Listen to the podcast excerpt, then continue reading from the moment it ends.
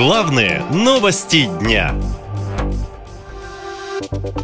Зачем Лукашенко запретил дроны? Президент Беларуси подписал неожиданный указ. Речь об указе о запрете на использование гражданскими лицами беспилотных летательных аппаратов. Как пишут белорусские СМИ, только организации и некоторые предприниматели смогут использовать беспилотники, однако они также обязаны соблюдать установленные указом требования, объясняет юрист Сергей Савенков.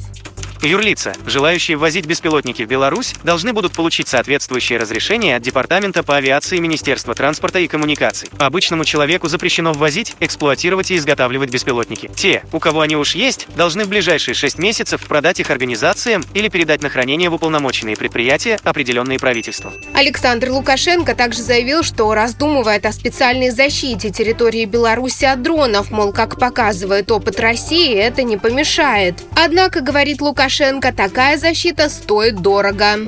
А я вот сижу и думаю, слушайте, а видите, как э, сегодня бомбят Россию?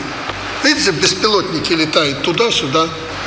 Тяжелейший вопрос. Новые вот эти вагнеровцы сидят у меня сейчас и каждому рассказывают, как идет эта война. И я думаю, ну вот как этому противостоять? Вот такой вариант есть, такой, такой.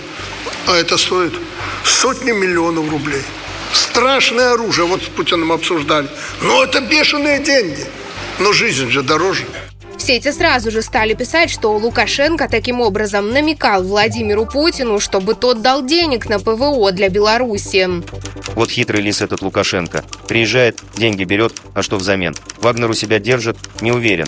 У меня также на новый телефон выпрашивает. Один в один. Я не удивлюсь, что наши власти от нас противовоздушную оборону оторвут, но Лукашенко дадут что-то. А ведь нам самим не хватает. Александр Лукашенко пользуется тем, что остался одним из немногих соратников России. Берет от этого по максимуму, уверен политолог Сергей Жук. Его, судя по всему, потому что мы видим, устраивает его нынешнее положение такого вассалом, который по некоторым позициям может ему как раз диктовать, но уж точно всегда получать деньги. Военкоры пишут, что у Лукашенко не стоит бояться атак дронов по Беларуси. Это направление Украине элементарно неинтересно, говорят они. Хотя в августе Минобороны Беларуси сообщала о пресечении попыток полетов беспилотников над охраняемыми территориями и объектами, в том числе над воинской частью. До этого в Белорусском пограничном комитете сообщали, что сбили дрон. Но инциденты эти, скорее всего, случайность, говорят говорят военные аналитики, чего не скажешь об атаках по территории России, которые уже стали новой нормой для многих городов страны. По информации Минобороны, только в сентябре беспилотники атаковали Москву и Подмосковье, Сочи, Крым, Ростов-на-Дону, Курскую, Брянскую, Калужскую, Тверскую и Белгородскую области. Наша лента. Коротко и ясно.